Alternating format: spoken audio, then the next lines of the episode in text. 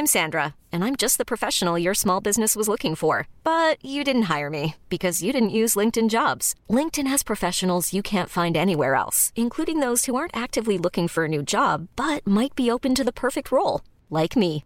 In a given month, over 70% of LinkedIn users don't visit other leading job sites. So if you're not looking on LinkedIn, you'll miss out on great candidates like Sandra. Start hiring professionals like a professional. Post your free job on linkedin.com/achieve today. Bonjour à toutes et à tous et bienvenue dans ce Morning Mood du mardi 27 juillet. Il n'est pas tout à fait 6h30. Veuillez m'excuser, effectivement, les Morning Mood seront un peu dispersés euh, jusqu'au 16 août et après on reprendra bien évidemment tous les jours, peut-être même d'ailleurs week-end inclus. Donc, en attendant, euh, les marchés poursuivent leur ascension. Je cherchais notamment des points d'entrée à l'achat, comme vous le savez, sur des gros niveaux, sur les indices les plus en mode surperformance, autrement dit le Nasdaq et le SP500 qu'on avait déjà payé la semaine dernière, qui avait très très bien réagi, plus particulièrement le SP500 sur sa MM50 Daily qui reste particulièrement haussière. Tant qu'on reste en tout cas au-dessus des 4250 points, il n'y a absolument aucune alerte d'inversion de cette tendance haussière qui perdure, donc nouveau record historique des indices, en tout cas aux États-Unis, des uns et des autres, que ce soit d'ailleurs du Dow Jones, euh, tout juste hier, euh, qui est en train de sortir par le haut du coup du fameux range dans lequel il évoluait depuis, en tout cas il évolue encore depuis euh, mi-avril, et nouveau record sur le Nasdaq et le SP500. Alors malheureusement, les deux alertes que j'avais posées, notamment sur le SP500 et le Nasdaq, n'ont pas été atteintes, notamment n'ont pas été déclenchées, notamment sur le SP500 qui correspondait à la même 50 H1 qui passait au-dessus, autour des 4385. Malheureusement, le SP500 s'est arrêté. J'avais mon alerte à 4283. Il s'est arrêté à 4285. Bon, c'est comme ça. Tant pis, je n'ai pas pu reprendre d'achat. Euh, maintenant, ça me semble un petit peu délicat dans la zone de cours actuelle. Vaut mieux pas se précipiter en mode euh, FOMO entre guillemets attendre toujours un petit peu des replis pour pouvoir travailler en tout cas à l'achat dans une logique, en tout cas pour le moment, plus intraday que swing. Parce qu'encore une fois, et je vous le disais notamment la semaine dernière et la semaine d'avant, c'était plutôt la semaine dernière d'ailleurs, euh, pourquoi tenir en fait les positions acheteuses le plus longtemps possible? Parce que si jamais on se retrouve tout de suite sur les records historiques, voire même qu'on les dépasse, bah, ça va être très compliqué d'acheter en swing, notamment des indices, parce qu'on n'aura pas le timing, parce qu'on aura peur, c'est trop haut, etc., etc. Bref, c'est toujours un petit peu la même musique, quand bien même toutes les tendances sur toutes les unités de temps sont les mêmes, elles sont haussières sur toutes les unités de temps, c'est normal puisqu'on est sur des records historiques.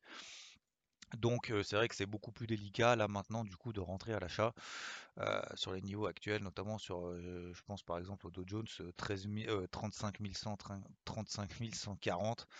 Après autant de progression en quelques jours hein, finalement, puisque quand même le Dow Jones a pris plus de 4% en quelques séances. C'est vrai que c'est un petit peu délicat. Bref, euh, pour le moment, je passe mon tour là-dessus, notamment dans une logique intra-swing, surtout swing. On est peut-être dans des phases, euh, je sais pas, de, de, Oui, bah, c'est des phases en fait impulsives haussières, notamment sur les indices américains. Il y a d'autres indices, comme on le disait, notamment qui sont un petit peu plus faibles. Je pense par exemple à l'indice Nikkei. Alors d'ailleurs, celui-là, je vais le surveiller quand même euh, autour des 27 009. Alors vous savez, j'avais mis une alerte justement sur les 27 900 points.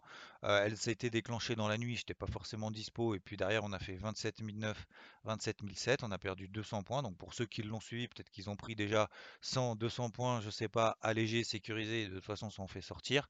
Euh, là maintenant, on revient sur les 28 000, autour des 28 000 tant qu'il n'y a pas de signal de faiblesse, je ne pense pas qu'il faille anticiper quoi que ce soit. Donc tout simplement, je replace une alerte sur les 27 000 900 points sur le Nikkei. Si jamais ça sonne et qu'on a une grosse impulsion, je n'hésiterai pas à le vendre parce que c'est le plus faible, donc il baisse plus vite que les autres, il monte moins vite que les autres. Voilà pour le moment euh, mon plan, on va dire, indiciel intra-swing pour la journée. Concernant le pétrole continue également son, ascension. Le taux à 10 ans est en train de se stabiliser aux États-Unis autour des 1,2830. Il n'y a pas vraiment de nouveauté. Le dollar, oui. Alors je rappelle, j'ai oublié de faire la partie macro. C'est quand même peut-être la partie la plus importante et la plus intéressante en tout cas cette semaine. Le dollar, alors du coup ça me fait une belle transition. Le dollar, lui, est en train de tester de la fameuse borne haute, vous savez, du range dans lequel il évolue depuis le mois de novembre. On en est sorti par le haut la semaine dernière, puis finalement là on est en train d'essayer de le réintégrer. C'est la raison pour laquelle d'ailleurs l'eurodoll tient les 1,18 pour le moment. C'est un gros niveau weekly, je vous l'ai partagé en graphique hier soir. C'est un gros niveau. ça fait quand même combien de temps d'ailleurs Ça fait, je crois, trois semaines qu'on est en train depuis quasiment le début du mois de juillet, qu'on oscille un petit peu en bas, un petit peu en haut. attention à pas se faire lessiver, à pas se faire traîner à droite et à gauche. Donc comme je le disais, peut-être que mon erreur a été peut-être sur l'eurodoll. Euh, de, enfin alors mon erreur en tout cas c'était sur l'argent, mais parce que je l'ai clôturé en légère perte l'argent la semaine dernière pour ceux qui sont pas là, pour ceux qui n'ont pas l'info. Dans ce type de situation, lorsqu'on sait qu'on est sur des gros gros gros niveaux, on n'est pas sûr que ça réagisse. On n'est pas sûr. Bien évidemment, on peut se planter, je peux me planter, on peut passer sous les 17,1, 17,50 et aller direction à 16. Bon, ok. En attendant, pour le moment, ça tient. Pour le moment, le plan n'est pas validé, ne s'est pas confirmé, mais il n'est pas invalidé non plus. Donc peut-être le meilleur moyen justement dans ce type de situation, sachant qu'on sait très bien que ça fait trois semaines ou quasiment un mois que ça dure, euh, cette oscillation autour des 1,18, prendre une demi ou un, même un tiers de position, sans regret. Voilà, un tiers de position simplement, mettre un stop un petit peu plus large, par exemple sous le 1,1750, et te dire bah, pour le moment, tant que c'est pas confirmé, je complète pas la position. Voilà. Je mets un doigt dedans pour essayer de suivre le plus possible si jamais il se passe quelque chose. Hein, parce que c'est un plan quand même qui reste valide. Mais voilà, au moins je prends pas plus de risques que ça, euh, pas de conviction forte, et ça me permet de rester en position. Pourquoi je parle de ça? Parce que c'était ce justement sur l'argent. Ma zone d'achat, c'est les 25 dollars. Bah écoutez, c'est la même chose en fait. C'est exactement la même chose quasiment que sur l'eurodoll. Euh, alors, sauf que ça fait pas depuis le début du mois de juillet qu'il oscille sur les 25. Ça fait quand même depuis juste une semaine. On est autour des 25 dollars. Pour le moment, ça tient, ça relance pas. Mais voilà, euh, le plan n'est pas invalidé même s'il n'est pas pour le confirmé. Donc sur le hum, donc pareil hein, sur le l'eurodoll, je mets une grosse alerte sur la 1.1820. Si jamais on passe au-dessus, on pètera la MM20 daily, très probablement impulsion haussière réactive, euh, réaction pardon sur un gros niveau weekly. Deuxième chose, l'argent, si on passe au-dessus des 25-40, alors c'est sûr que le timing est moins intéressant que sur 25. Peut-être on peut prendre position maintenant euh, un tiers ou une moitié de position stop beaucoup plus large sur les 20, 24,60, 24,50 par exemple, prendre sa perte si jamais effectivement bah, cette, zone-là ne donne pas de réaction positive. Et si on passe au-dessus des 25,40, compléter gentiment. Voilà, tout simplement. Donc oui, sur la partie macro, je rappelle que demain soir, il y a la réserve fédérale américaine qui va s'exprimer. Tapering, pas tapering. Inflation, c'est dangereux, pas dangereux, etc. etc. j'ai pas, on m'a posé la question, qu'est-ce que tu attends de la Fed, etc. Alors, euh, encore une fois, ce que j'attends en fait, c'est de voir la réaction du marché, parce que euh, il peut tout à fait ne rien annoncer et le marché peut tout à fait réagir. Powell peut annoncer quelque chose et réagir à l'opposé. Donc, oui, le marché s'attend à un moment donné à ce qu'on dise bon, euh, ça y est, euh, tout va bien, l'économie est en train de repartir, etc., etc. On a commencé à discuter pour resserrer les boulons, machin. On va peut-être commencer à préparer le terrain. C'est tout à fait possible. Après, est-ce que le marché va être particulièrement déçu, va s'effondrer si jamais tel est le cas? Ça, j'en suis un moins sûr en tout cas. Est-ce que Jérôme Powell va profiter de l'été, qu'il y a peut-être un petit peu moins de monde sur les marchés pour pouvoir commencer à créer un mouvement de panique, entre guillemets? Je suis pas certain. Donc, ça va être toujours entre les lignes. Il va y avoir plus ou moins d'informations qui seront distillées un peu à droite et à gauche suite à ce discours. Mais je pense que ce qui est important, enfin c'est même pas je pense, c'est ce qui est important, c'est vraiment de voir la réaction du marché. D'accord? Donc d'ici ce soir, attention, demain soir, pardon, attention à ne pas trader pendant la fête comme d'habitude, parce qu'il peut y avoir des mèches en haut, en bas, le marché, le marché peut réagir doublement. D'ailleurs, c'est ce qui s'était passé, vous vous souvenez, sur l'eurodoll, quand Christine Lagarde avait commencé à parler. Et l'eurodoll, comme commencé à s'emballer sur un 18,30, et puis derrière, il est repassé à un 17,60, et puis finalement, on est à nouveau autour des 1,18. Donc c'est vraiment la grosse lessiveuse. Donc attention à pas, à pas tirer trop de conclusions, vaut peut-être mieux revenir le jeudi matin. En tout cas, pour mercredi soir, mercredi après-midi, ne pas prendre de nouvelles positions et revenir plutôt le jeudi matin après tout ça. Deuxième chose, les publications d'entreprises. Alors, je vous ai partagé les différentes publications d'entreprises. Hier, on a eu, alors cette semaine, c'est assez intense, hein, parce que je rappelle, avant d'expliquer ce qui s'est passé hier, tout à l'heure, donc avant bourse, il y a UPS, 3M, et après bourse, ce soir, il y a Apple, AMD, Microsoft, Alphabet, qui est la maison mère de Google, Visa. Et après, donc demain, donc mercredi, on aura Boeing, Shopify, Pfizer, McDo, Tilray, Facebook, Ford, PayPal, Qcom. Et jeudi, on aura Amazon, Mastercard, ou à Gilead, Merck, etc. On aura surtout un peu aussi des secteurs de la santé. Et vendredi, on aura Exxon, euh, Protect and Gamble, Caterpillar, etc. Donc ça sera quand même une grosse, grosse semaine. Hier, on a eu Tesla. Alors Tesla a publié, alors elle était à plus 1% après bourse, a publié ses résultats. Hallucinant, elle fait 10 fois plus de chiffre d'affaires que la même époque l'an dernier. Je ne sais pas si vous vous rendez compte.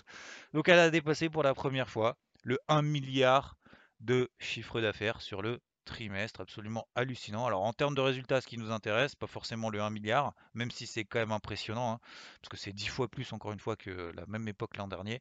En termes de résultats, vous savez, ce qu'on attend surtout, enfin surtout les analyses, c'est le bénéfice net par action. Euh, donc là, on est ressorti à 1,45 dollars. Le marché attendait 0,98. D'accord Dollars. Donc c'est largement meilleur que prévu, 50% euh, presque de mieux que prévu.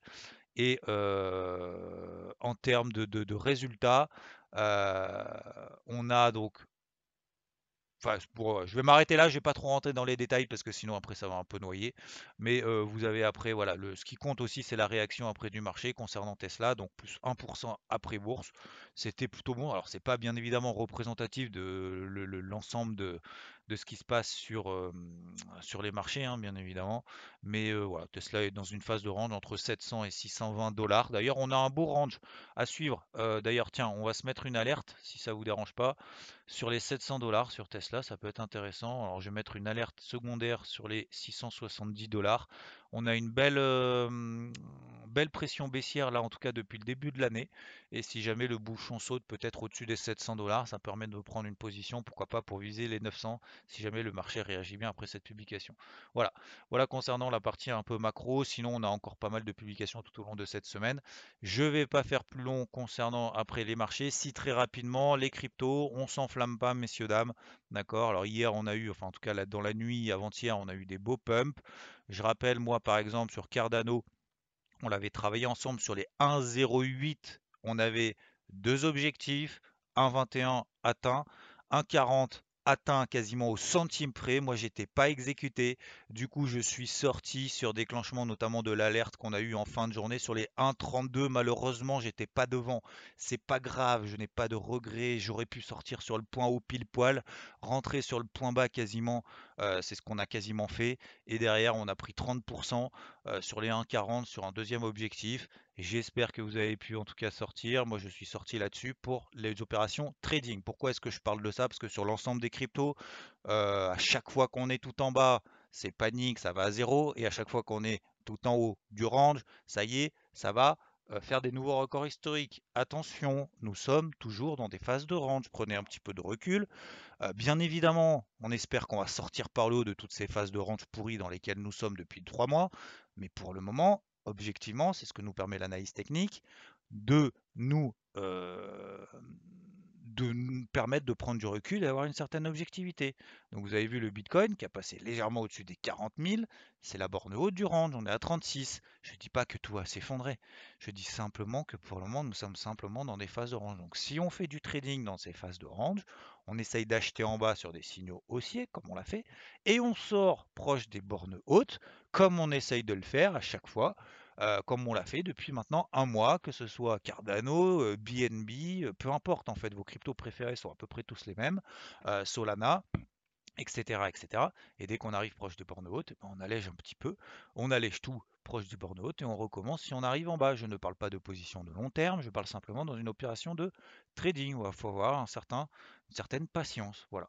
Donc Cardano, je n'ai plus de position là-dessus. Je vais essayer de retrouver des points d'entrée. Pour le moment, je trouve que c'est un petit peu tôt, mais euh, dans une optique de trading, n'oubliez pas que nous sommes toujours dans des phases de range. Pas de panique quand ça baisse, surtout lorsqu'on est sur des niveaux clés. C'est plutôt à ce moment-là qu'il faut acheter.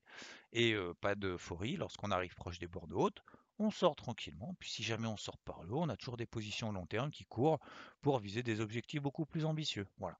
Attention, voilà. Je crois que Amazon en fait a démenti le fait qu'ils acceptaient euh, le paiement en crypto. Bon bref, vous vérifierez la news, mais peu importe. Moi, ce qui est important, c'est la réaction du marché. C'est pas forcément les news en elles-mêmes, c'est comment réagissent les marchés aux news. Voilà, messieurs dames, je vous souhaite une très belle journée. Je vous dis à plus. Ciao, ciao.